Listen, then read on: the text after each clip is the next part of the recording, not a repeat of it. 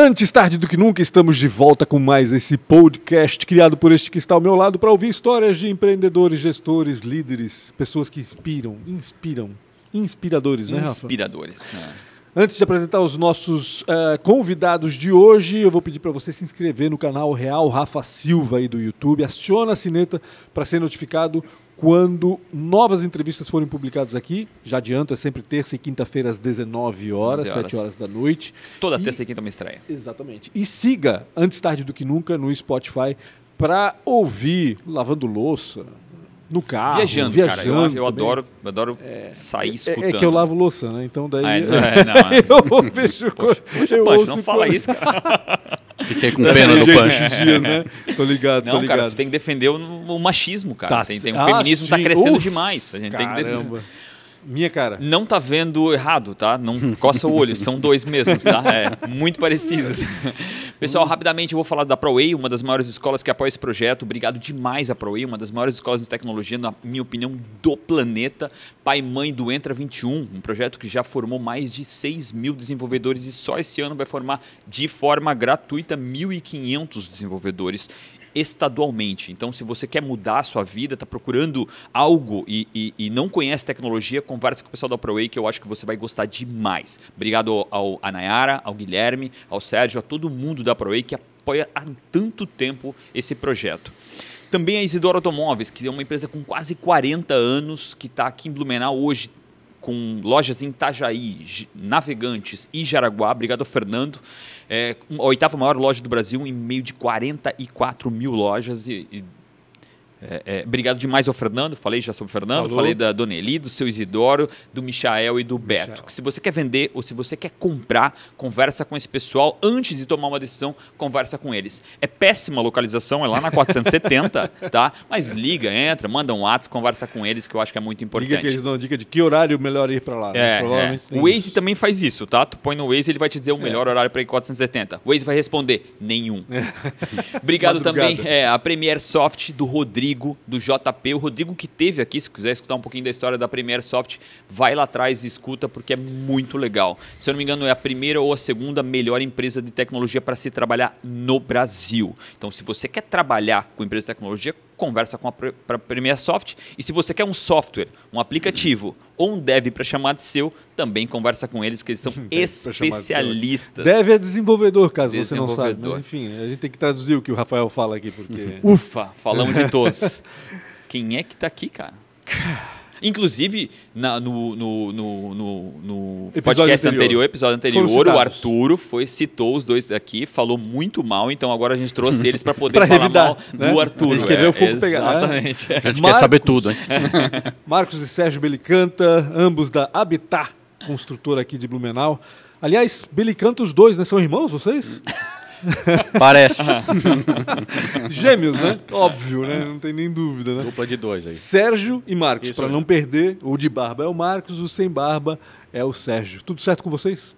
Tudo tranquilo, obrigado aí pelo convite. Adoro demais o trabalho de vocês. que bom. Pancho, Rafa, acho fantástico aí as entrevistas que vocês fazem. Acho que trazer empreendedorismo, né? falar um pouco de empreendedorismo é uma necessidade, né? De É, verdade, né? Não, não fantasiado, né? De verdade, como empreendedorismo é que é, né? raiz. É. Quando a Exato. gente fala em inspirar, não é. A gente fala brincando, mas é isso. Total, no fim das total. contas, é isso. Acho que todo mundo merece saber um pouco mais de tudo para poder tomar decisão. E a gente enfim. recebe, às vezes, isso de uma forma muito longe, né? Então, ah, o cara lá de São Paulo que montou um É, negócio. não e a gente quê. tem tanto exemplo legal aqui, Aqui né, a com gente, encontra as pessoas na rua 15, É. né? Então, pô, pô, o cara ali que montou aquele negócio, houve Habitat ali, pô, caraca, é aquele cara daquela, daquele, daquela construtora. Então, é, na minha opinião, é totalmente diferente, né?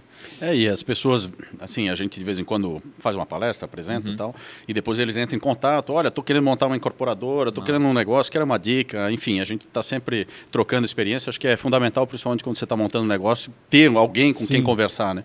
E vamos começar por aí. Existe isso dentro dessa área de construtora? Geralmente, eh, essa abertura, eh, eh, esse mercado de vocês tem isso? Não existe. existia. No, no episódio anterior, o Arturo falou e lembrou da, da, da- da união do pessoal da gastronomia aqui em Blumenau. Uhum. É muito unido, eles têm grupo de WhatsApp, eles trocam informação, precisam de um equipamento, precisam de pessoal. Acontece isso na construção civil hoje? Assim, a gente tem o sindicato, né, uhum. o Sinduscom, hoje Inclusive, eu estou o presidente. Ah, é, ele é, é presidente, exato. O Sinduscom, e a gente tem efetivamente um, uma excelente relação entre todos os consultores. Tá? A gente troca figurinha efetivamente. Uhum. É, então funciona como deveria funcionar. Funciona, a gente tem troca, um liga para o outro, se ajuda, né? Eu acho que é realmente a gente tem isso dentro do sindicato hoje. É algo, é, eu não sei como é que era no passado. Uhum. Estou no sindicato há uns 10 anos, mais ou menos, é, mas realmente eu acho que é, é, um ponto super importante a gente poder debater abertamente dos problemas e se ajudar, né? Eu acho que todo mundo ganha, a cidade ganha, os empreendedores ganham e a gente tem o pessoal mais novo que também procura. Isso que eu ia dizer, porque tem muita. A gente até comentou no, no, no episódio anterior também, uhum. tem muita gente que de 10, 15 anos para cá começou a investir em construção civil como um negócio paralelo. Tipo, sobrou uma grana, vou lá vou construir uma, umas casas geminadas aí para vender e tal. Esse pessoal recorre ao sindicato também de alguma forma? Não, aí esse pessoal menor, digamos assim, uhum. eles estão dentro da CIB. Tem um núcleo dentro Entendi. da CIB, né, de construtoras da associação menores, da associação empresarial, uhum. né? Então lá ele, o, o Sinduscom hoje congrega principalmente as maiores construtoras. Uhum. Os pequenos muitas vezes não estão associados, né? Uhum. Alguns, eventualmente, os mais organizados, eles se associam ao Sinduscom. É, até porque o negócio, geralmente, para eles é paralelo, não é um negócio oficial, é. talvez, então eles não veem essa. É, e o Sinduscom é muito um debate com o órgão público, né? Entendi. A gente debate muita Faz política sentido. pública, uhum. é, então tem a questão de se ajudar, mas as empresas já são mais ou menos estruturadas. Entendi. Ou estruturadas, uhum. são as mais estruturadas da cidade. Então, no final das contas, é, digamos, os problemas eles são pontuais e a gente acaba trocando figurinhas, são problemas transversais, uhum. não são problemas específicos, né? A gente Entendi, acaba não tratando problemas específicos e tem muita a questão tanto da relação é, capital-trabalho, né, uhum. com a relação com os trabalhadores. A gente tem o Seconce que cuida da saúde e da segurança dos trabalhadores, que é associada, digamos, vinculada ao, ao, ao Sinduscom. É, e a gente tem todo o relacionamento com, com o poder sim. público, né? É, secretarias, Câmara acho que é uma das maiores importâncias, né? Poder conversar e bater e debater os problemas. E principalmente essa asfixia, às vezes, de um projeto. Eu não sei quanto tempo leva um projeto para aprovar. Depende do caso, né? Porque é para é mentir é aqui ou para falar, é falar a verdade? não, porque o Arturo, o Arturo, falando de novo no Arturo, é. aqui, até acompanhando a nossa, a nossa entrevista, ele disse que, por exemplo, no caso do Pátio Teodoro, ele demorou oito meses, né? E eu falei, pô, foi rápido ainda, rapaz, porque eu estou sabendo de gente que demora muito não, mais, e ainda mais quando é prédio, quando é alguma coisa é, maior. Os né? projetos né? é, é, razoavelmente longo, depende, do, claro, cada projeto é um projeto, mas você tem hoje a questão, digamos, pura e simples da parte de arquitetura, mas você tem todas as questões ambientais, Sim. enfim, depois incorporação e assim vai. Então, uh, nossa conta normal é em torno de dois anos Caraca. hoje. Caramba, Mais ou menos cara, isso. Todo projeto que a gente uh, digamos, ouço, quer lançar. Eu ouço isso desde que, meu Deus, desde que eu comecei a trabalhar com jornalismo, assim, né? Eu era, foi em 70, fui... 1970 ou 69. Fui assessor de imprensa da CIB faz quase 20 anos. Uh -huh. E, cara, o, o, papo era esse, sabe? A, a, demora de abrir uma empresa, a demora de construir, a, a, burocracia, que é o fato de que o projeto tramita primeiro num lugar, depois no outro, em vez de tramitar é, em paralelo. Ou seja, pouco se, pouco se evoluiu nesse sentido, é, né? Pelo é que, que a gente na verdade, percebe. assim, a legislação é, cada ano que passa a gente tem mais legislação para vencer.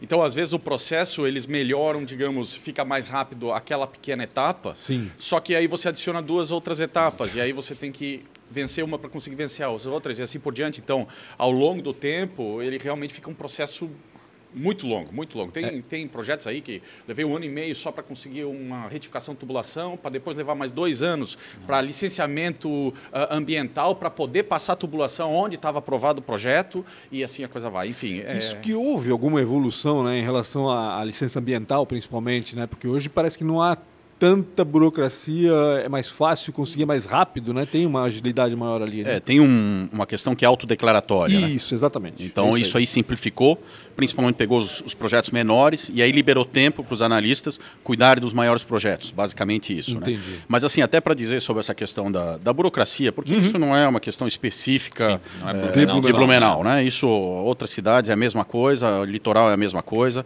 É, a gente tem conversado com o poder público e a gente tem uma escuta hoje né, com o secretário Éder é, e o próprio prefeito para digitalizar. Então, cada vez mais, hoje, essa questão, por exemplo, de passar um processo, passar outro e depois outro, então sequencial, né, é, a gente está conversando justamente para tentar colocar tudo ao mesmo tempo e é, receber o alvará de construção Sim. no final do processo. Então você, o que vincula todas as, as licenças é o alvará de construção Entendi. e aí a gente começa a andar. Claro que são conversas, a gente sabe que o estado ele existe, ele está lá, então uhum. existem feudos dentro da própria prefeitura, você uhum. tem que uhum. vencer resistências internas, mas pelo menos eu diria assim, por parte das lideranças hoje, eles estão conscientes disso vontade, e estão né? tentando Legal. melhorar. Né? Eu acho que é um, eu queria deixar aqui o recado é, vamos, prefeitura. Vamos parar de falar de política é, e vamos começar do começo.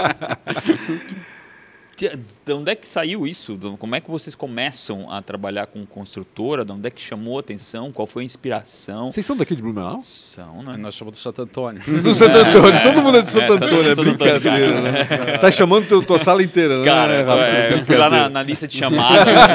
eu falei com o Brás, que tá lá ainda. Ah, tá lá. Brás, me manda a lista de chamada aí, vamos chamar essa galera. Nós temos uma história do Braço. Uma vez a gente chegou e encontrou ele na rua, ele não mudou, né? Depois de 40 anos, igual, ele continua igual. Aí, ô Brás, tudo bem? Ele olhou pra gente, quem são, né? Uhum. Ah, Billy canta. Eram três.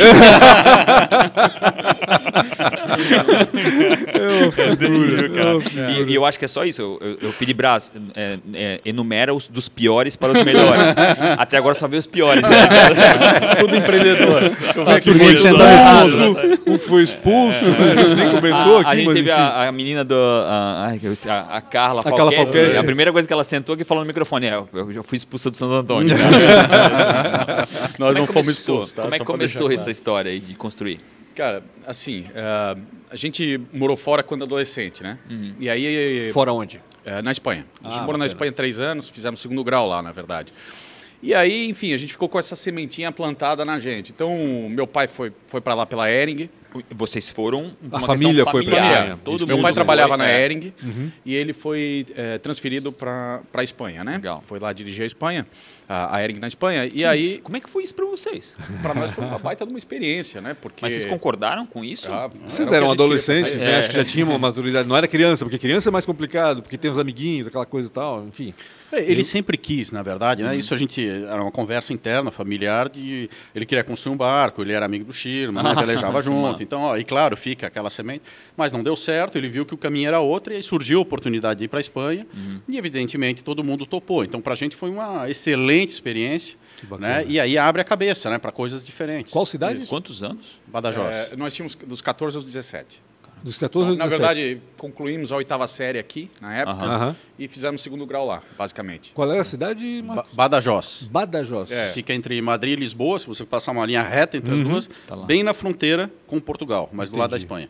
Ficava seis quilômetros. E aí, basicamente, meu pai queria voltar para o Brasil, ele falou, molecada, vocês já são adulto, se vocês quiserem voltar, volta, se quiser ficar, fica. E a gente, inocentemente, falou: ah, Brasil, Espanha é tudo igual, vamos voltar para o Brasil.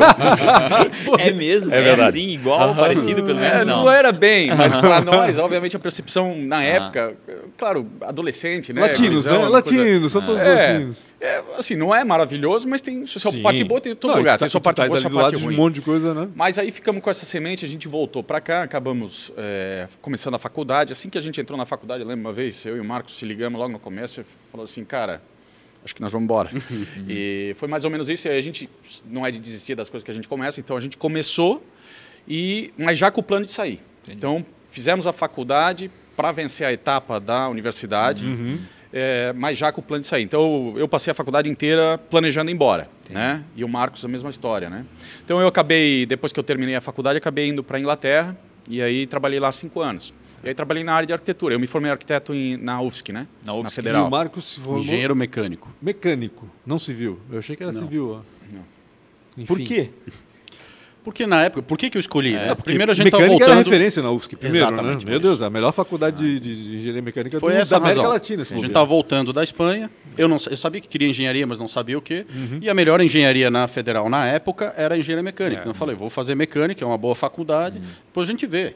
E aí as coisas acabaram, né? Você entra e aí eu comecei laboratório, conheci os professores, criei um relacionamento e aí também abriu porta para ir embora, né? De novo, fui Sim. morei oito anos na França, né? Então, Caramba, então um foi para a França, outro foi para Inglaterra. Isso. Aí lá na Inglaterra, enfim, é, comecei trabalhando como arquiteto lá, as carreiras são super estruturadas, diferentemente do Brasil. Você Sim. começa como arquiteto júnior, depois vira arquiteto, depois vira arquiteto sênior, associado, e assim vai. Enfim, Sim. é uma carreira com 10, 12, é, digamos, níveis. níveis é, e eu olhei isso aí, eu achei que era muito devagar. E eu falei, pô, eu não quero ficar 20 anos esperando para chegar arquiteto sênior, ou seja lá o que for. Vocês estão reclamando dos jovens de hoje. a gente fala mal. Mas aí eu, eu entendi que, cara, é... enfim, a gente sempre gostou de desafio. Né? Acho que a nossa vida é movida a desafio, na é verdade. Então eu sempre olhava, onde é que tem o maior desafio? E pelo fato da gente buscar os desafios, uhum. é que, digamos, vinha o reconhecimento também. Então, uma era como se fosse é, degraus da escada que você vai galgando, Sim. sem saber exatamente qual que é o próximo passo, mas certamente numa direção muito mais rápida que talvez fosse a direção tradicional. Uhum. Então, eu comecei lá como arquiteto júnior, apareceu a oportunidade de ir lá sentar com os caras sênior para negociar, né, para uhum. discutir projeto, enfim. Falava, cara, eu vou. E assim a coisa ia. Aí no começo mesmo, eu já falava inglês, mas não, digamos, proficiente, né? Uhum. E no nível, digamos, técnico, né? Uhum. Mas, cara, botava a cara para bater e ia para frente. Até porque é bem audacioso, né? Tipo, tu sair daqui, pô, vocês estão falando de uma forma muito simples, né? Pô, eu fui para Inglaterra, tô... cara, mas principalmente na época não era uma coisa assim tão simples, né? E começar uma carreira fora ainda menos simples ainda. Uma coisa é tu ir lá para lavar louça, é. né? Uhum. Outra coisa é tu ir lá para ser arquiteto. Uhum. Então, como é que começa isso? De onde é que surgiu essa Cara, assim, ó, eu vou tu começar do começo. Ou tu mandou, na época não tinha LinkedIn para te mandar? não, o que tinha, assim, o que aconteceu? Já, na, como eu eu trabalhava bastante já na época da faculdade, porque para mim a faculdade era cumprir uma etapa, não hum, era sim. o meu, meu objetivo de vida, né? Hum. Então, eu já trabalhava bastante, mas eu lembro que eu cheguei para os professores, eu, eu, já tinha definido que era a Inglaterra que eu queria ir, porque os grandes escritórios de arquitetura da época eram lá, estavam lá, lá, Richard Rogers, Norman Foster, enfim. E eu falava, pô, quero ir trabalhar para esses caras e tal. É, no final a vida tomou um caminho totalmente diferente, mas, mas digamos Ele virou essa construtor. A... em Blumenau, de volta em casa, né? mas o e aí basicamente uh, eu fui falar com os professores da faculdade lá da, da universidade na Federal e eles basicamente falaram, cara, eu não consigo arranjar nada para ti. Uhum. E eu falava, pô, só me consegue com aquele CZ, CZW, G, sei lá o que, que era o escritório, que a professora, inclusive, tinha feito doutorado, o cara era da banca. Caraca. E eu sabia. Ela falou, não, não consigo, não posso escrever, não vou fazer recomendação. Eu falei, ok, beleza. Aí eu fui mesmo assim. Eu tinha juntado uma grana, cara, e eu falei, eu vou e vou ver o que. Nós temos passaporte italiano, né? Então ah. isso facilita, evidentemente, não estava ilegal. Uhum. E aí cheguei lá e eu entrei no equivalente ao IAB de lá, que é o RIBA, né? Sim. E peguei a lista de 100 escritórios Cara, e mandei o meu currículo para lá 100... sem saber o que ia fazer direito, na realidade. Não exatamente. Caramba. Mandei meu currículo para 100 escritórios. E, cara, não vinha nada. Aí até eu trabalhei duas semanas no McDonald's, uhum. porque eu não sou de desistir. Uhum. Embora tenha pensado em desistir, porque eu tinha emprego em dois, dois escritórios aqui em Florianópolis sim, na época, sim. né? Que eram os dois principais escritórios. Eu falei, cara, não Tava vou desistir. tudo certo aqui, né? Tava tipo, tudo certo. É. Tava tudo certo. E eu falei, não vou desistir, não sou desistir. E aí eu entrei e nisso uh, consegui. Aí eu descobri, porque o que, que acontece? A Inglaterra, diferentemente do Brasil, aqui é muito por indicação, né? Sim. Uh, lá, você não manda o currículo direto, você vai numa agência de emprego. Só que eu não sabia disso. Entendi.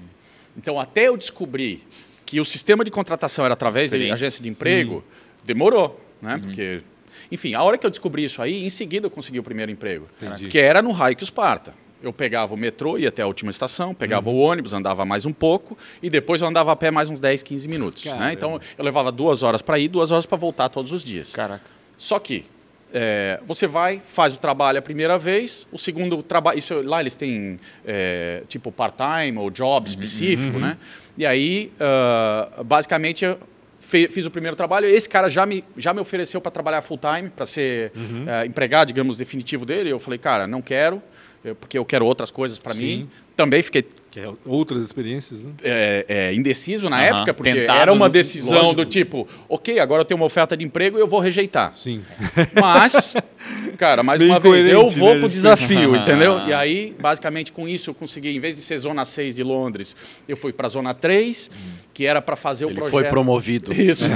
promovido para zona 3, porque aí o que, que acontece? O empregado, o agência de emprego fala com o empregador e pergunta como é que é esse cara. Eles falam, ah, o cara entrega. Ah, beleza, então eu vou eu botar quero. um cliente um pouco menos pior que você. Sim, aí ele entendi. vai pro. Entendeu? Ah, e assim claro, você vai, vai subindo uma escada. Vai né? subindo, porque quem faz a tua avaliação, digamos, é, tem que lembrar que a agência de emprego, o, quem paga eles é o empregador, né? Lógico, né? é, são os escritórios. Uhum. Então, se ele manda cara ruim, tu não volta a contratar com os Entendi. caras, entendeu? Então, eles vão fazendo seleção. Pega o pequenininho, depois eu fui para um menos um pouquinho maior, depois foi e aí ao final eu estava trabalhando numa empresa de 150 arquitetos, era um escritório Caraca, grande.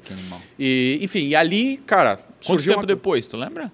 Foi rápido. É? É, eu em sete, oito meses, eu já estava, já foi, é. Em sete, Que oito legal. meses estava assim. Então, enfim, mas não vou me estender aqui, porque Ah, o não, tempo não, tá não, passando. pode se estender. Mas basicamente isso aí. Não, Aí para acelerar toda a história, para concluir, É porque, calma, a Maria botou os 20 minutos aqui, ele tá querendo ela não precisa acelerar. Não, não, é que eu sei que a história é longa, É nem normal, falamos da empresa ainda. né?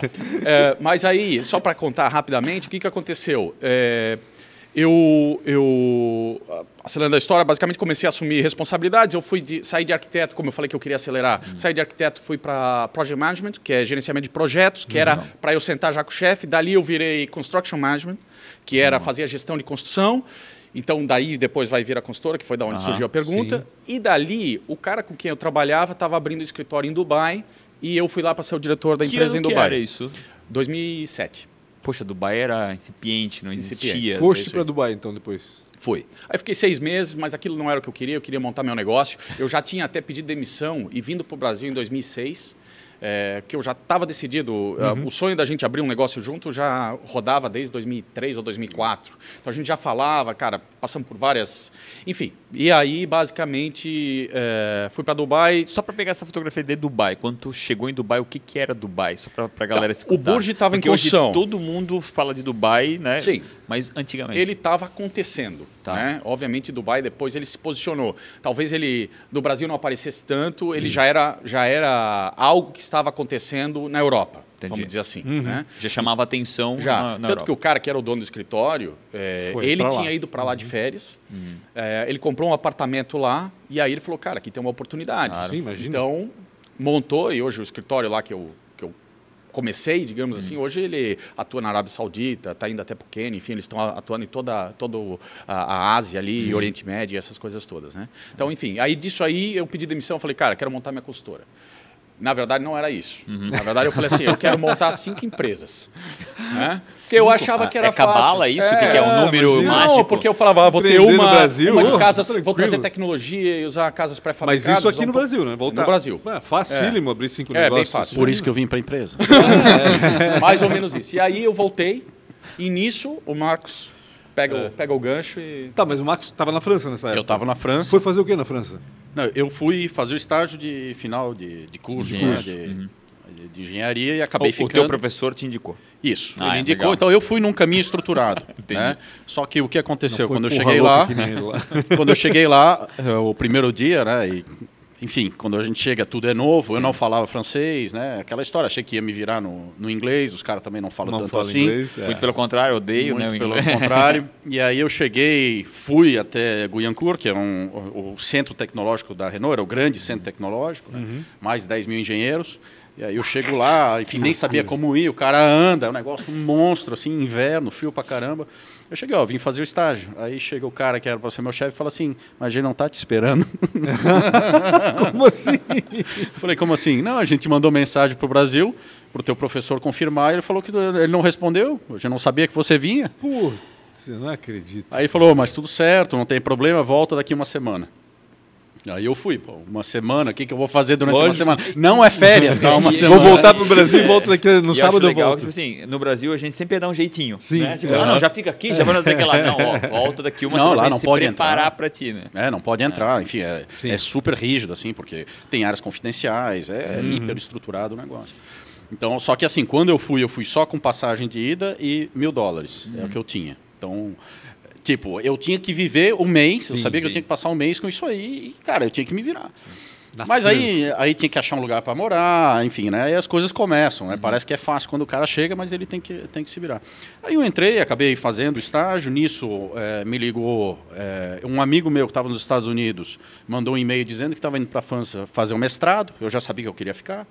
Ele ia fazer um mestrado no Instituto Francês do Petróleo. Ele falou, pô, legal, o que, que é isso? Eh, É, aí a gente se informou lá com, com o pessoal, eles falaram, pô, é um puto instituto, ele é bancado pelas, pelos montadoras né, na, uhum. na França e pelas, pela indústria do petróleo. Uhum. Então, ela é bem específica, assim, direcionado. Uhum. É, beleza, fechava, né, eu coloquei o meu dossiê ali, dia 15 de maio eu estava lá preenchendo, fiquei sabendo dia 13 mais ou menos, Caraca. dia 15 eu preenchi, acabei sendo aceito, tem um processo seletivo, Sim. tem que passar entrevista e tal. E aí eu entrei no mestrado, basicamente, né? Fiquei dois anos. Aí nisso que eu entrei no mestrado, a Renault me ligou.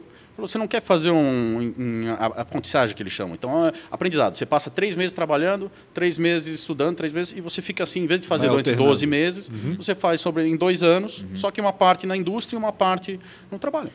Ok, ganha o dobro, beleza? Era isso que eu precisava. é o que eu precisava. é o que eu precisava. Eu, eu, tinha uma bolsa de uns 700 euros, mais ou menos, e aí me pagavam uns 1.300, 1.400, não lembro exatamente, mas em torno disso. É que isso era anos 2000, então não era euro ainda, né? Sim, era franco. É, enfim, aí acabei ficando. Nisso, quando eu terminei, a Renault me ligou e já me contratou. Que legal. É, então eu acabei ficando. E aí, claro, eu entrei na área de compras, né, uhum. supply chain. E aí a coisa vai, você vai começa dentro da empresa, o pessoal vai te identificando, porque lá é tudo um sistema estruturado, né, de empresa grande. E nisso, enfim, acelerando um pouco a história, eu essa, essa, essa essa colisão entre as culturas, tu sentiu muito isso ou não foi um problema para ti? Porque a gente, querendo ou não querendo, cara, nosso país é um país um pouquinho diferente. Um pouquinho, um para ser Mas o Marcos é metido a francesinho, Pra ser educado. É, é, um francesinho. não, mas o que, que acontece? Não, não. Primeiro que a gente já tinha uma experiência fora. Tá. É, a gente Faz sabia sentido. que a gente tinha que se integrar. Sim. Com... Então, eu, diferentemente da maioria dos brasileiros lá, é, eu não estava no grupo dos brasileiros. Entendi. Eu estava no, no, grupo dos franceses. Meus Sim. amigos eram os franceses. Entendi. Então você é, se acostuma se muito mais rápido, se integra muito mais é, rapidamente. Lógico. Tem que ser feito esse esforço. Uhum. E, e, aí você entende a cultura deles. Uhum. E isso, evidentemente, tem vantagem e desvantagem, como qualquer cultura. Uhum. Não tem o certo Ponto. e o errado. É, então eu não tive esse problema. Claro que o primeiro ano sempre é muito difícil, uhum. evidentemente. A gente já tinha experiência. É, de morar fora, mas a gente foi com a família, né? Quando você vai sozinho é um tá pouco diferente. Né? Mas no meu caso foi muito rápido. E aí um amigo meu que estudava é, na Federal comigo também foi para lá. Uhum. É, ele acabou ficando 20 anos na Fórmula 1 também. Então a gente era bem parceiro, morava junto tal. É, enfim, e aí as coisas acabam acontecendo da, da, própria empresa e me fizeram uma proposta de tocar uma, uma parte da operação na Índia. Era o momento que a Índia, dentro da empresa, estava é, em expansão, uhum. né? tinha um uhum. investimento de um bilhão de dólares uhum. é, destinados é, à Índia. E então eles estavam montando equipe, e aí eles precisam de gente que conhece como é que funciona a estrutura Sim. na matriz e que tem capacidade de entregar, porque eu sabia que eu ia para a Índia para trabalhar seis dias por semana, 12 horas por dia. Né? Esse era o dia. Uhum. Enfim, e era bem nesse período, a gente já conversava, o Sérgio estava voltando para o Brasil, isso uhum. já estava mais ou menos definido. Eu estava fazendo ponte aérea Paris, é, Mumbai, a, uhum. a empresa estava em Mumbai, estava mudando para Chennai. E é, nisso, quando eu ia mudar, eu me desentendi com, com o dono da business unit, uhum. né, o dono do negócio na Índia. Entendi. É, porque eu ia levar minha mulher, enfim. E aí a situação familiar não ia ser legal, a maneira uhum. como ele estava acolhendo, e eu acabei me desentendendo. Então voltei para Paris, falei com a minha chefe em Paris, é, falei, olha, eu não vou mais. Ela assim, cara, Marcos, sai de férias, relaxa, pensa, cara, é. relaxa volta. Quando você voltar, se você não quiser ir, eu vou te apoiar. Eu uhum. tinha um bom relacionamento. Uhum. Se você quiser ir, a porta está aberta tal. E aí nisso, eu lembro até hoje, nós no telefone, vamos montar a construtora, vamos montar a construtora. Então, beleza, decidi, voltei de férias. Isso é falei, que ano? 2007. 2007. Assim, uns 29. Porra, 2008 explodiu a área imobiliária. É, né? exatamente. Caraca. Pegaram bem o boom.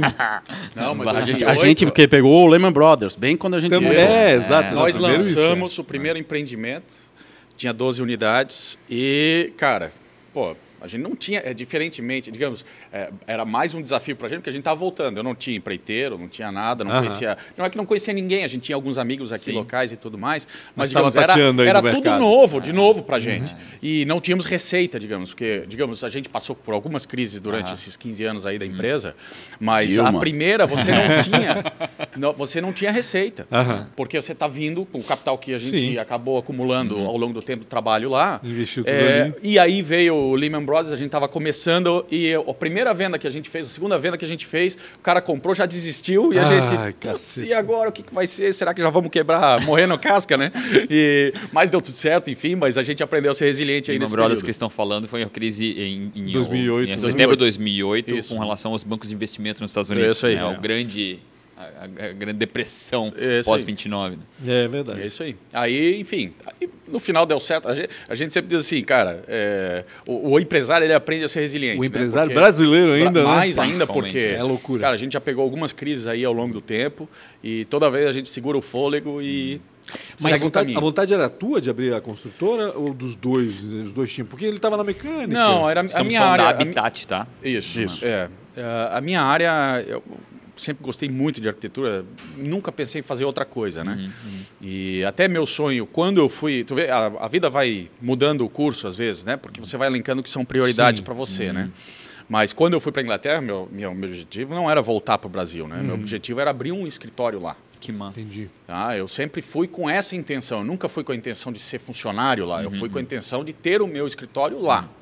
Depois, com o tempo, você olha as coisas, algumas coisas, estilo de vida das pessoas. É, é frio o ano inteiro. A pessoa às vezes não entende, mas nove meses por ano, chovendo e frio. Sim, é é uma hora você fala assim, cara, ah, um equilíbrio na tua vida, fases de vida, enfim, essas coisas todas. Foi excelente o período lá. Mas ah, eu já queria algo diferente. Então. Não para toda a vida, talvez. Não para né? toda a vida. É. Tanto que eu nem contei, mas eh, quando eu estava lá, já em 2004, isso aí, eu estava olhando para abrir uma empresa na Espanha, com Uhum. o cara que era o meu. ia ser meu sócio, que era o meu chefe lá. Entendi. Então, eu- cara, tava sempre. Logo no começo Sempre já estava olhando para ser mandado coisa- para o Uhum. Bahrein para tocar o saguão um VIP do aeroporto, não sei o quê. Então, sempre estava buscando fazer alguma coisa diferente. E aí, voltando para o Brasil, aí parei para pensar, tal, o clima do Brasil é legal, a qualidade de vida, essas coisas todas, apesar de todos os problemas, vamos Aqui, dizer. né? Aqui a qualidade Aqui, de vida, nossa, né? isso. região, Santa, Santa Catarina, Catarina, né? né? Santa Santa Catarina. Catarina. Não, nem cogitei outro estado, não iria. Né? É, enfim, aí eu falei, cara, vou voltar. E aí, é o que eu falei das cinco empresas, era realmente, ah, ia ter um escritório, ia ter um, uma indústria de casas pré-fabricadas com tecnologia, não sei o quê, totalmente fora do time. E, inclusive, ah, sem conhecer realmente o que, que é o business, porque a gente imagina, mas não sabe efetivamente até vivenciar isso aí. É, fluxo de caixa, receita, essas coisas todas, né? E aí, enfim, a minha ideia era começar construindo. E aí a gente falou, eu e o Marcos, a gente conversou e falou assim, cara, vamos juntar recurso e em vez da gente fazer uma casa, vamos fazer um prédio. E foi mais ou menos isso. E assim que a gente começou. É, até para colocar, né? O cara sempre imagina que é mais fácil do que é. É isso aí. Essa que é a verdade.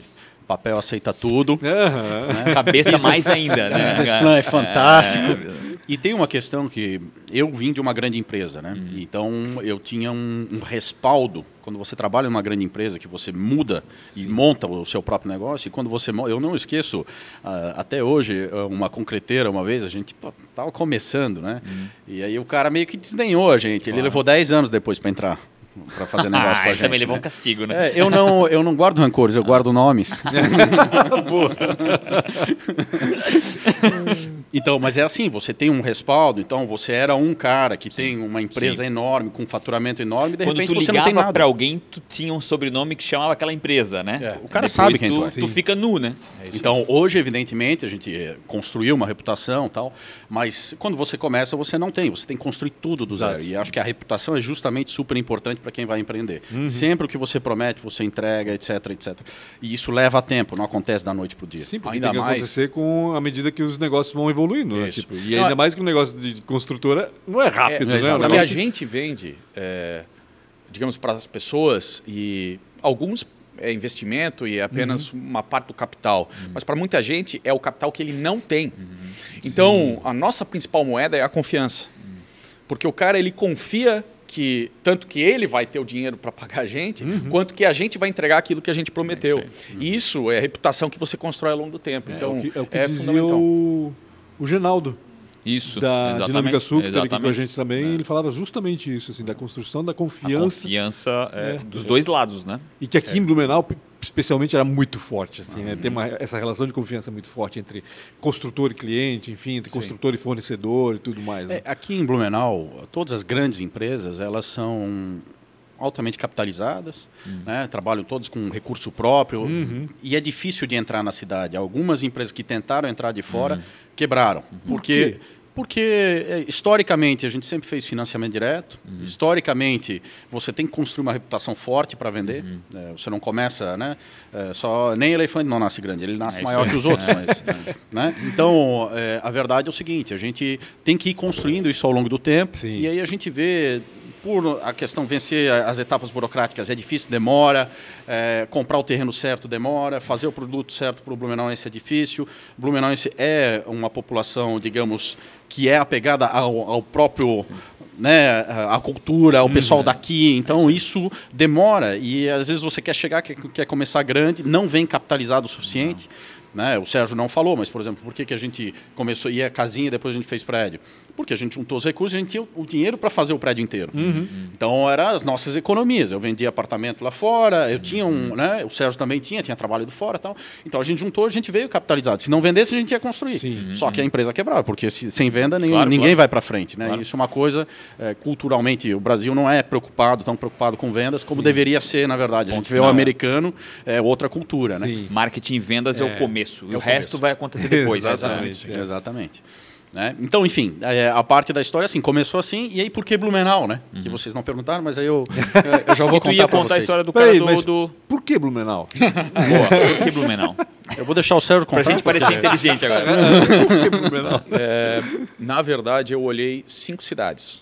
É, Florianópolis eu tinha afinidade, inclusive era mais fácil porque tinha os meus amigos arquitetos se formaram lá e estavam lá, então teria muito mais contato lá. Uhum. É, olhei Itajaí, Balneário na época, Blumenau e eu não lembro qual era aqui. Joinville? Não, era... Itapema, talvez? É. Litoral. litoral. Era litoral, uhum. tá? E, cara, Blumenau era o mais barato. Ah, e aí, o que, que acontece? Não é que era o mais barato, é, era o que tinha o menor estoque porque uh, qual que era a minha análise? Eu falava, pô, tipo Floripa, o preço por metro quadrado é maior, uhum. vende mais caro, show de bola. Alto. Mas a gente começou uhum. filhotinho do grão do elefante, né? Uhum. Então, é, eu, o que, que, eu olhava é que a, a, velocidade de venda em Blumenau era muito grande. Uhum. As construtoras lançavam e vendiam. Ah, era o menor preço por metro quadrado, mas era compatível uhum. É, com a nossa realidade. Sim. Né? Então eu olhava Florianópolis, achava um mercado interessante, mas eu falava, cara, o cara termina o prédio e está com 25% para vender. Uhum. O cara vende no primeiro mês. Uhum. Speranzini naquela época, uhum. falei do concorrente, não devia, mas uh, Speranzini naquela época lançava o prédio e vendia um mês. Verdade. Eu falava, é isso que nós queremos.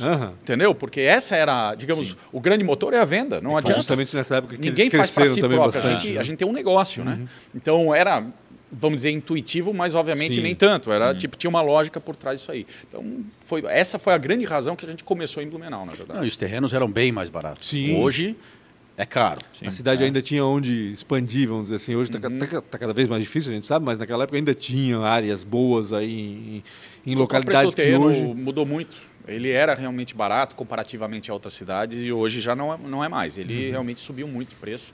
É uma outra realidade. O mercado mudou, basicamente. Sim. São 15 anos, não é pouco tempo, parece pouco tempo. A gente continua se achando guri, mas o tempo passa, né? Então... Quantos empreendimentos nesse tempo todo?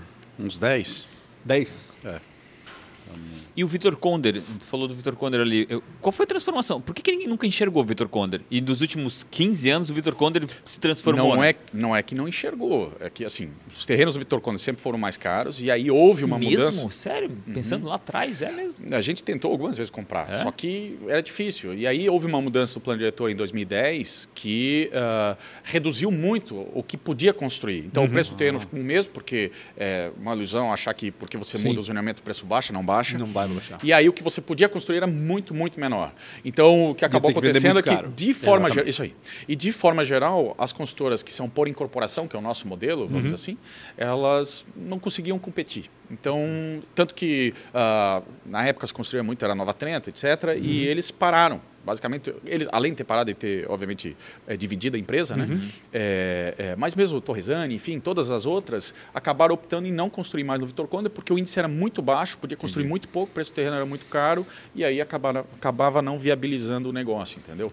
Mesmo ocorreu, ocorreu com a Alameda também, um bom tempo, ficou uns quase 10 anos. É, a Alameda foi isso também, né? Explodiu, depois Sim. parou. Isso, é, explodiu então, e depois parecia que não tinha mais valor. Né? Não é que não tinha ah. valor, é que é, não era viável. Entendi. Sim. Entende? Então foi uma opção deliberada por parte da prefeitura naquela época, né, uhum. o planejamento, que decidiu modificar o plano diretor e dizer não, ali já está muito adensado. Sim. Graças a Deus, vamos dizer assim, esse entendimento se modificou, uhum. porque cidades adensadas elas é, geram qualidade de vida. Uhum. Cidades adensadas justificam um serviço de qualidade, Entendi. entendeu? Então é mais barato. Porque você pensa o seguinte, se eu vou alocar... Geram qualidade de vida quando o público acompanha também, não tem isso? É, mas assim, se você pensa o seguinte, eu vou alocar, eu tenho que colocar mil pessoas, vamos dizer assim. Uhum. Essas mil pessoas eu posso colocar em um quilômetro quadrado, um por um, eu posso colocar em 10 por 10. A infraestrutura para essas, 10, para essas mil pessoas, em 10 por 10 é muito mais difícil fazer do que fazer em um, um quilômetro quadrado. É certo. muito mais barato você fazer infraestrutura. Portanto, para o próprio poder público é muito melhor, uhum. certo? Mas não só isso. Quando você tem gente andando na rua e olha a Alameda, a transformação que aconteceu, graças ali a, a aquela revitalização com as calçadas e tudo mais, começou a sair comércio também. Uhum. Então, é um círculo virtuoso que ocorre. Você tem densificação, você melhora as calçadas, o comércio vicinal começa a aparecer e aí a qualidade de vida começa realmente a, a, florescer. Essa transformação do centro vai acontecer agora, né? Eu acho que tu, tu bem fala, né? E eu, eu, concordo 100%. Começando a ter esses imóveis de volta no centro, o centro começa a ficar vivo né? de novo, né? Porque senão todo mundo está na periferia e o centro morre e o cara 10, vai fazer o quê? É. O centro, de forma geral, vamos dizer, sempre foi, em todas as cidades do mundo, onde concentra serviço. Uhum. Aí o cara mora longe, uhum. 10 quilômetros não vou nem entrar aqui na questão específica da configuração, digamos, dos morros, geográfica, uhum. que a gente só consegue ter uma via, que não Sim. consegue passar, aprovar nada mais para passar por cima do morro e assim por diante. E aí o cara, ele mora 10 quilômetros, ele tem que ir para o centro. Como é que ele vai? De carro. De carro. Então, é muito melhor se você conseguir criar, uhum. digamos, vida em volta dos locais onde Sim. já tem serviço. Então. Ou seja, as pessoas morarem perto do, do isso, serviço. É isso inverteu. Básico, né? É, realmente, esse entendimento é, foi uma transformação grande que ocorreu é, do, da modificação aí, foi provavelmente 2016, uhum. que começou já a se falar em policentralidade, enfim. Não vou nem entrar muito especificamente aqui, porque, né? Mas, enfim, começou a se falar realmente de, dessa necessidade de ter o centro vivo e essas uhum. coisas todas. Inclusive, foi um trabalho com o Sinduscom, juntamente ah, com o Sind Lojas, né? É, acabou ajudando, desenvolvendo e, e entregando para a prefeitura tem uma pergunta que eu preciso fazer. Qual? É, quando alguém vem conversar comigo, diz, ah, você é sócio de alguém da família. Eu falo, só não faz. Né? Corre o mais rápido possível. Uhum. Como é que é isso para vocês? É, como é que é, junto com a pergunta, ser gêmeo, isso incomoda de alguma forma? É, Só é... quando eles me acham parecido com o Marcos. Só quando confunde. E, e, eu, eu, vejo que vocês têm. Vocês não eram. Não, é, vocês é, não tiveram uma história juntos, né? Tipo, vocês tiveram uma história separados. separados é verdade. E depois se uniram para fazer a história de vocês juntos. Como é que é tudo isso, cara? Como é que essa falta de respeito por ser irmãos, poder falar, né, é, é ser mais íntimo na hora de conversar com o teu sócio, como é que é essa estruturação? Só queria aí? falar um negócio sobre o negócio de, de ser irmão gêmeo e tal. Só é chato porque hoje o Marcos faz a maior parte com os clientes e às vezes eles vêm falar comigo eu não sei nem quem é. Então, isso, isso é acontece é direto, o cara me cumprimenta efusivamente né? e eu olho assim, e falo assim, cara... Não é comigo, cara, eu não massa conheço, te conhecer. Né? Então, não, isso já desde a época da faculdade era assim, né? O cara cumprimentava na rua, não sabia quem era, eu cumprimentava de volta. Sim, é, é o Univitelinos. Univitelinos. Uhum. Não, assim, a gente tem uma maneira de funcionar que funciona bem. De vez em uhum. quando o pau pega, é normal, uhum. mas no dia seguinte, pronto, tomamos uma cerveja junto, já resolvemos nossos problemas e acabou. Não tem essa, a gente não leva rancor, eu guardo o nome dele. o Marcos é o zangado, eu sou o alegre.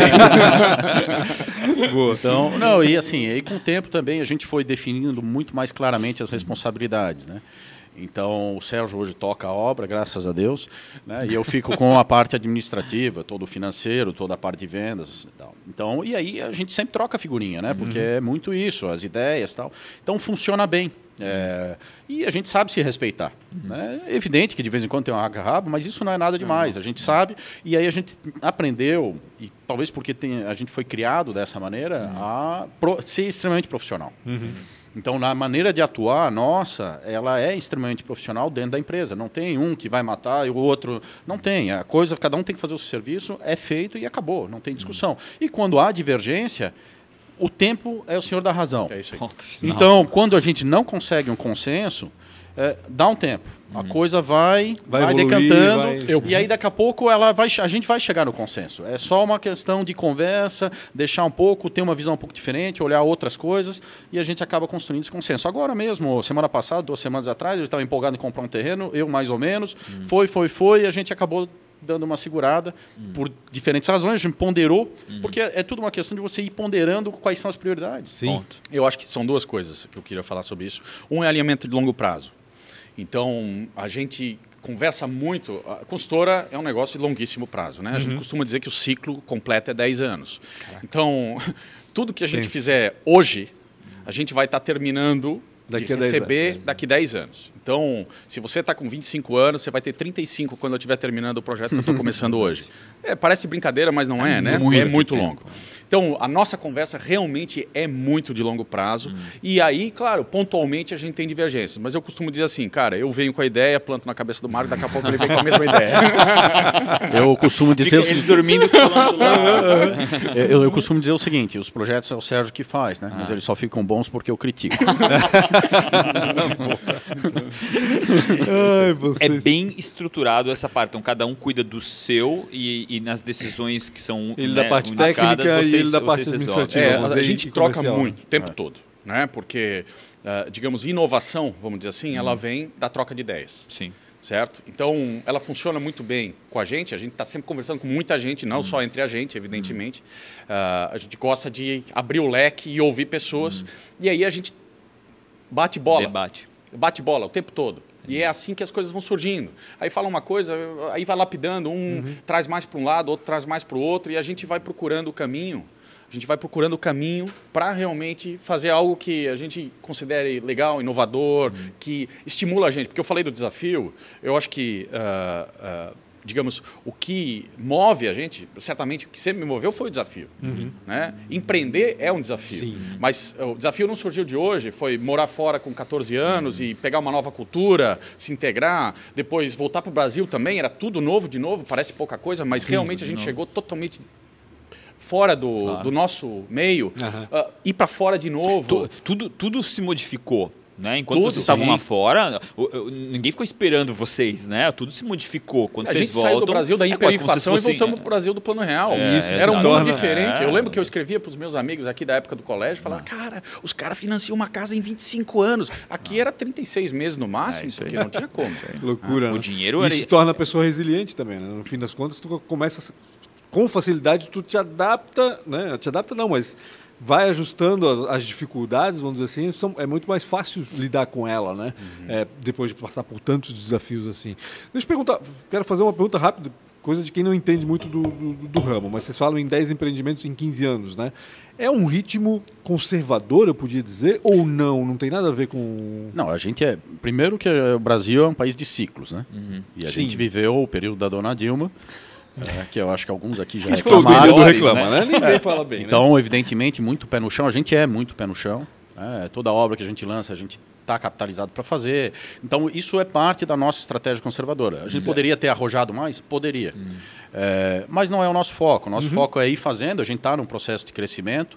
É, nós lançamos aí nos últimos anos, a gente tem lançado um prédio por ano, o que a gente tem aumentado o tamanho dos empreendimentos. Hum, né? Porque não é só o número de empreendimentos que conta. É a complexidade né? do quadrado também, né? o número de metros quadrados, o número de, de unidades. De 12 é. apartamentos? Isso, é? 12. Hoje a gente está com mais 200... de 400 apartamentos em, em obra. E né? tem um empreendimento que foi lançado agora que tem 200. 231 esse aí. 231 né? unidades, é. imagina. É, e a gente, esse empreendimento foi um sucesso absoluto. Que em seis horas a gente reservou o prédio inteiro. Né? Que massa. Então, porque a gente foi entendendo algumas coisas de mercado. Então, é ah. parte do processo. Que né? é o prédio que vai ser erguido no terreno de onde saiu aquela árvore que foi para o Ramiro, é isso, né? Exatamente. Para quem não sabe, onde né? é que é? Eu não sei. A Habitat ganhou visibilidade agora ultimamente porque fez um transporte, uma, um transplante de árvore, né? Era uma nogueira. Cibipiruna. Ah, uma cibipiruna, exatamente. É são quatro árvores que a gente transplantou. Isso. Todo mundo sabe de uma só, né? Mas que a gente transplantou quatro árvores. É. Exato, exato, é. exatamente. Porque são árvores de grande porte, acho que é isso que tem que ser dito, né? É, ontem a gente estava é, terminando inteiro, né, o transplante, estamos é, terminando o transplante de uma árvore, ela pesa 54 toneladas. Só para dar uma escala do que é isso, é tipo 27 SUVs empilhados aí, um em cima do outro. Loucura, né? Então, digamos, não é um transplante de uma árvore que, qualquer. Que a madeira pesa tanto, né? Como assim? Né? Então a gente tem loucura o Cibipiruna, acho que a gente tinha mais de 30 pessoas envolvidas no processo aí. Então é algo realmente significativo. Foi legal, era, era um terreno da família, uhum. o terreno do meu avô ali. É, até um vizinho, agora que a gente fez, os vizinhos ficaram super amigos nossos mesmo. Eles vêm lá bater papo e tal, e contar as histórias e tal, porque tem gente ali na rua que uhum. mora há mais de 50 anos. E, e, aí até a gente não sabia se tinha sido meu avô que tinha plantado ou não, e na verdade ele falou que foi a, a antiga proprietária da casa, que era a dona uhum. Que plantou a cibipiruna, então ela tinha mais de 50 anos. Caraca, que massa. E aí, enfim, foi algo que a gente quis fazer, porque é, meu pai, ele sempre gostou muito de árvore, vegetação, era natureza, né, de uhum. forma geral. E aí, quando surgiu a oportunidade, a gente já tinha esse terreno, vamos dizer assim, é, na, no pool aí da família. E a gente decidiu fazer um empreendimento e a gente falava, o que, que nós vamos fazer com as árvores? Então, eu tinha desenhado um outro projeto inicialmente, é, do que agora a gente está construindo, e a ideia era sempre, eu ia circulando as árvores e tentando, e tentando preservar o máximo uhum. possível. Mas, obviamente, tem um, uh, um prédio, ele tem caixa de garagem, ele Sim, tem... a gente precisa, precisa digamos, ocupar uma parte. Lógico. Então, tem uma hora que a engenharia tem que superar a arquitetura, né? Tipo, mas tipo aí, assim, é mais é. ou menos isso. Só que aí o que, que acontece? A gente olhou e falou assim, ok, eu vou preservar essa parte aqui que eu consigo preservar. E essas daqui que ficaram, que são grandes e são importantes, essas nós vamos transplantar. Então partiu da gente, realmente, e aí foi uma negociação com a FAEMA, SEMAS, enfim, SEMAS é, que a gente acabou se oferecendo para fazer. Eu preciso fazer quatro bacana. perguntas e vocês são dois, a gente não vai ter tempo, eu acho. É, não, vai dar tempo 50 sim. agora. Vai dar tempo sim. Oh. Quem foi um mentor ou uma inspiração? Eu acho assim, né? a gente não teve mentor hum dentro da empresa. Ele está respondendo a gente em dois. É, é, é porque mas eu tenho opinião falar. própria. mas ele vai ter a minha opinião. não, mas assim, acho que meu pai é um, um, Ele inspirou. Eu não vou dizer que ele é um mentor no sentido que a gente não teve uma orientação profissional. Mesmo uhum. quando a gente montou a empresa, a gente sempre tocou tudo muito sozinho. Uhum. Né? É, mas quando eu olho, nós somos três irmãos, os três é, tiveram sucesso na vida. Uhum. Então isso vem muito da formação. Claro. Né? E eu acho que é nesse sentido que eu diria assim, ah, meu pai é inspiração nesse sentido. Né? E ele, ele e é uma pessoa que ainda me inspira, porque eh, ele faleceu uns quatro anos atrás, e ainda hoje ele era alguém conhecido aí no, no meio empresarial.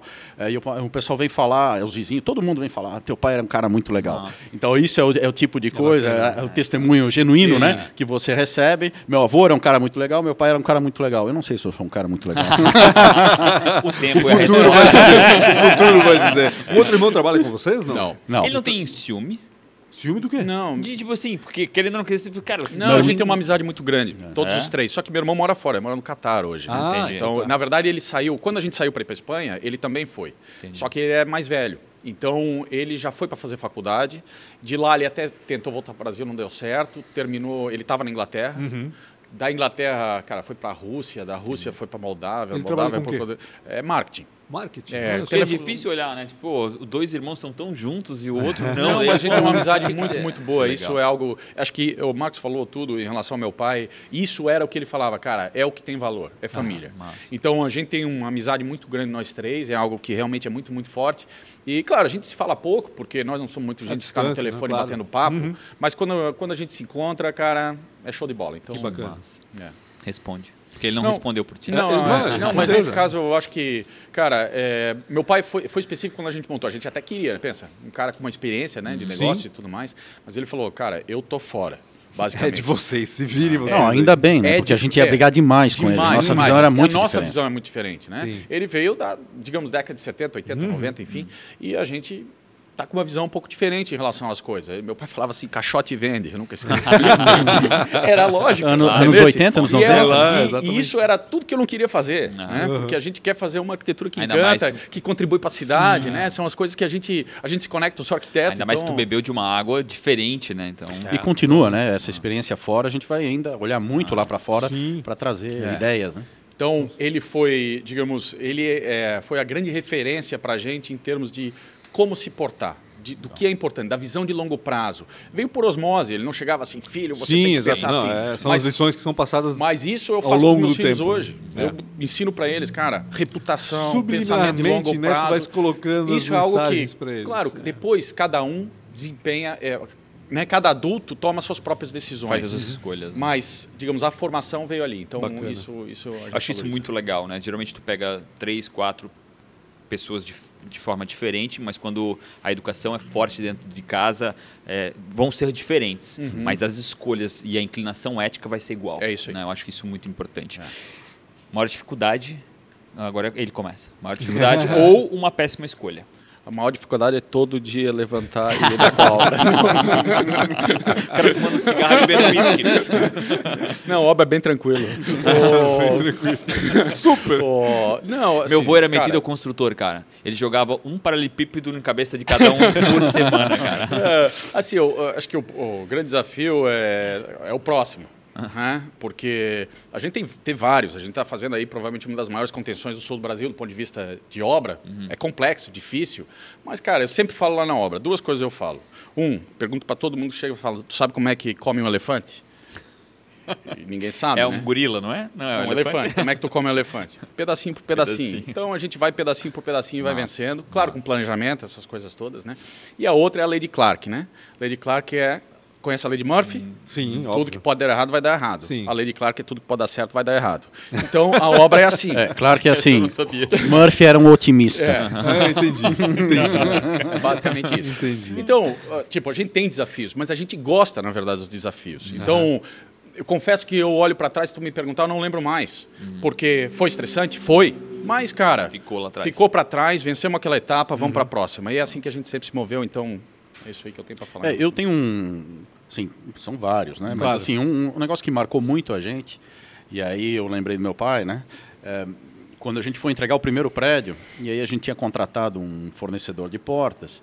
Enfim, a gente veio com uma visão, ah, vamos ajudar as pessoas, tal. E ele era um cara que tinha dado certo, tinha falido, enfim. É, e a gente contratou o cara. É, esse cara deixou a gente na mão, basicamente. Bah. É, eu lembro até hoje que eu ia lá na fábrica Hoje dele, ele está enterrado em uma das obras. ele é parte da sapata de um prédio. Tem lá, ele ficou meio assim. Mas ele, ele, enfim, a gente entregou o prédio praticamente no último dia e a gente xingava, né? Desgraçado claro, e tal. É, e aí meu pai falou, onde é que vocês erraram? Eu assim, como onde a gente errou? Uhum. É o desgraçadão onde vocês erraram. Então fica a lição aqui, que eu queria Sim, deixar, que é o seguinte. É, você é responsável por tudo que acontece na tua vida e na tua empresa. Independente, pode o cara teu funcionário não interessa. A culpa é, é tua. É, sempre vai ser tua e assuma tudo que aconteça. Não adianta reclamar com o outro. Não terceirizar, passar para o outro a, a, a responsabilidade, responsabilidade por, por, algo que tu escolheste. Né? É Exatamente. É, acho que é- a gente já desconfiava. Uhum. Isso, a gente mas, queria, mas queria ajudar. A gente, né? né? Tipo, alguma coisa diz. Né? A gente era mais é. inocente, vamos dizer assim, né? Então, essa coisa de, ah, vamos ajudar. Uhum. Bicho, as pessoas se ajudam, se autoajudam. Exato. Oportunidade para um cara que tem 40 e poucos anos já passou na frente dele. Uhum. Não é que ele nunca teve e assim, oportunidade. E assim, não tem não tem como ajudar quem não quer ajudar. É isso aí, entendeu? Tipo, ah, porque eu vou. Não, não adianta. Ele deixa ele, ele tem que se quebrar todo. É aí. aí. quando ele levantar a mãozinha, tu até pode ajudar. Mas lá quando ele levantar então, a mãozinha. Hoje a gente se move para o profissionalismo. Massa. Bacana. É. Se fosse empreender em algo totalmente diferente, no que seria? Essa eu preparei. a gente tem que mudar as perguntas, Rafa. Vamos ter que mudar esse... A gente tem que fazer umas 20 é. perguntas. Agora é a sorteia. É, tem que sortear, porque é, senão o cara sabe. Tá muito, que as outras eu sabia, mas essa eu não tá sabia o que responder. se preparando né? já para as perguntas, é brincadeira. Não, eu acho o seguinte, mais para frente, né? A gente está com algumas coisas, investimentos em área de locação, né? Vai acabar mas ainda um é negócio, mas é dentro né? do ramo imobiliário. Mas eu acho que mais para frente, um negócio que eu teria vontade de fazer é justamente fomentar o empreendedorismo, Massa. né? com investimento, com, né? então um pouco que você faz em startup, não necessariamente startup, pode ser venture capital, a gente não sabe, enfim, eu não sei hoje, mas eu diria assim, se eu fosse fazer alguma coisa diferente, é, com experiência que a gente né, acumulou. Esse é, o é o valor que tem no que vocês têm, é. muito mais do que o próprio dinheiro. É realmente esse, esse, esse saber como foi para chegar até aqui. Né? Exatamente. Então, eu acho que assim, chega o um momento da vida, mais para frente, não. talvez daqui uns 10 anos, que a gente vai dizer assim, cara, talvez eu não... Eu, a gente vai continuar, não vou parar nunca, né? Eu uhum. acho que a coisa do empreendedor é que uma vez que ele está dentro, ele não para. Uhum. E, se, mas... e se tu para, tu adoece, né? É, aí tem que achar outra coisa. Ah. Tu não vai parar, vai ter que achar outra, outra atividade, ah. né? Só mexer com areia na praia não vai dar certo. então, acho que o o, caminho seria esse. Seria assim, é buscar coisas para investir, onde você olha mercado, estuda, vê se faz sentido, coloca um dinheiro, corre um risco e às vezes vai dar certo, às vezes não dá Sim. e fazer trabalhar para dar certo. Como o Rafael bem sabe, né? Às vezes dá certo, às vezes não. É, é. E nas duas é bom, de alguma forma. Sim, vai, cruel vai às vezes, mas né? os dois é, é, ou ganha ou aprende, né? É, exato, é. O Sérgio. É, a gente já às vezes conversa sobre essas coisas, né? Acho que eu só complementaria que a, a gente olharia algo que fosse escalável, uhum. receita recorrente margem. Nossa, tá? Então acho que isso é, é algo é o tripé que... do sucesso. e isso é algo que nós não sabíamos, uhum. mas que hoje a gente sabe. Então, uh, certamente, uh, se eu fosse empreender de novo, uhum. no final das contas é uma é dedicação do teu tempo da tua vida, uhum. certo? E às vezes você pode trabalhar muito certo, muito honesto, tudo certo uhum. e continuar pequeno. Ou você Total. pode ter um negócio com o mesmo, digamos, esforço diário de recorrência de trabalho uhum. e ter uma escala gigantesca. Uhum. Então, é, isso foi o que a gente aprendeu que hoje, se eu fosse olhar um negócio, eu não tenho algo, eu sempre fui apaixonado por arquitetura, construção, uhum. essas coisas. Então eu lembro quando eu gostei disso aí, eu devia ter uns 8, 9 anos, eu entrei Nossa. numa casa em construção na frente do meu, da minha casa. E, e desde então, eu, eu, lembro, com 13 anos eu já sabia que eu queria trabalhar com que arquitetura. Legal. Que massa. É. Então isso era algo, algo sempre presente para mim. Então nunca pensei em fazer outra coisa. Mas hoje, se eu fosse fazer, e a gente já conversa sobre investimentos, uhum. etc, a gente gosta uhum. muito uhum. da questão de investimentos, porque, cara, ele transforma o mundo. Uhum. Então, então você gera riqueza para o país, Bom. gera riqueza para o indivíduo também, para as pessoas, pessoas, oportunidades, exato. enfim. Então, só que hoje esses, esses três pilares ali seriam algo que eu, que Não sabe exatamente onde, mas tem que ter esses três pilares. Ah. Isso é importante. Questão básica. É. Se tu ganhasse um DeLorean e pudesse voltar. vocês são da minha época, vocês sabem o que é o DeLorean. É, nem todo mundo que senta aqui sabe o que é o DeLorean, né? Mas dá para falar. Eu vi num filme retrô. voadora. É, porra, essa é a, principal. Né? Pô, devia ter dado certo isso. O que, que você falaria para você com 19 anos na Espanha, né? Eu já estava no Brasil. Ah, estava no Brasil. Aqui ah, eu estava no, Brasil. no Brasil. Já tinha voltado, estava na faculdade, né? Assim, ah, eu, eu fui um cara muito. Avisa teu professor que. Não, eu fui um cara muito ativo querendo vencer as etapas. Né? Então, quando eu estava na faculdade, eu queria terminar a faculdade. Uhum. Quando eu me contratei, eu queria subir. Eu era ansioso, uhum. uhum. né? E mais, e, muito focado e muito trabalho. Então, eu curti pouco, relativamente. Uhum. É, então, assim, eu diria assim: não tenha medo de empreender. Uhum. Acho que essa é a primeira. Corra riscos, uhum. acho que é fundamental. Uhum. É, eu digo em casa, para as minhas filhas, né? É, vocês têm que ser empreendedores da própria vida. Sim. A primeira coisa. Então, quer ir morar fora? Não, porque às vezes a gente vincula o empreendedorismo ao dinheiro e não é. Uhum, uhum. Empreendedorismo começa pela própria vida. Quer estudar nos Estados Unidos, quer estudar na França, quer estudar na Itália. É protagonismo, né? É tudo Tome o risco, corra o risco. Não. Assuma a responsabilidade. Tenha a visão, corra o risco é. e tenha a competência de atingir aquilo que você se propõe fazer. Uhum. Então eu acho que isso é a coisa. Então eu aproveitei pouco, mas eu fiz bastante coisa na minha vida. Então uhum. eu não tenho nenhuma. Eu não olho para trás e digo assim, ah, que pena. Mas eu podia ter curtido um pouquinho mais. aí é quando a gente fala do meu pai, que ele não deu moleza, né? foi isso aí mesmo. Então a gente trabalhava. Eu olho para trás e falo assim, cara trabalhava muito. Uhum. Na Inglaterra eu tinha dois empregos. Na, na, área de arquitetura. Então eu entrava no emprego às 8 da manhã, trabalhava até 5 horas da tarde. Eh, desculpa, entrava às 9, né? Era 9 uhum. to 5. Uhum. Entrava às 9, trabalhava até as. Pegava o metrô às 8, uhum. trabalhava às 9, entrava às 9, trabalhava até às 5, pegava o trem, ia até um, uma, uma, um outro trabalho, trabalhava aí das 5 e meia, 6 horas até 11 e meia da noite, que era o último trem. Pá, pegava o trem uma hora, chegava meia-noite e meia em casa. Então, cara, é. sempre trabalhei muito. No Brasil também, eu precisava trabalhava em dois empregos também para juntar dinheiro para poder ir para fora. Uhum. Então, eu não vou dizer que eu curti pouco, porque uh, a gente sempre foi pessoas de metas e desafios, então, cara, tinha isso claro para mim. Então, eu ia dizer, cara, vai fundo, velho, vai dar certo. É, às vezes arroja mais, uhum. entendeu? Porque uh, o ser humano ele é cheio de sonhos e muitas vezes ele deixa de realizar por receio que pode não dar certo. Entendi. Seja pé no chão, porque a gente costuma dizer tem que ser um otimista cauteloso, uhum. principalmente nas nossas condições de mercado, né? Sim. Que são, elas variam muito e um dia está bom, outro dia está péssimo. É, mas seja otimista cauteloso e toca o pau. Maravilha. Puta, que massa, cara. Que le... Caraca, e passou esse em 10 minutos, cara. Uma Foi 10, né? Então em 10? Mil, ah, duas, passamos dois minutos. Eu avisei que o Sérgio falava demais. Os dois falaram Pancho, obrigado demais, eu Sérgio. Que agradeço, eu que agradeço aos dois muito também. Muito legal saber a história de vocês. Que para quem não cara, sabe, são irmãos gêmeos. São, né? ah, quem ainda não entendeu, são irmãos gêmeos. Galera, obrigado. É, não esqueçam de comentar. Digo o que vocês acharam da história de cada um, acho que é muito importante. Redes e sociais. Sigam, arroba pancho.com.br, arroba Real Rafa Silva. Silva Arroba grupohabitat.net. grupohabitat.net. Não, não quer dar o pessoal? Então tá não, bom, o pessoal é fechado aí. É, então, então, tá. tá ah, né, não adianta, né? É. Podcast, arroba, podcast, podcast é ATDQN. novo, recente, podcast ATDQN. Obrigado As demais. iniciais do nome. Tamo junto. Abraço, tchau, tchau. Obrigado, Valeu, abraço. pessoal.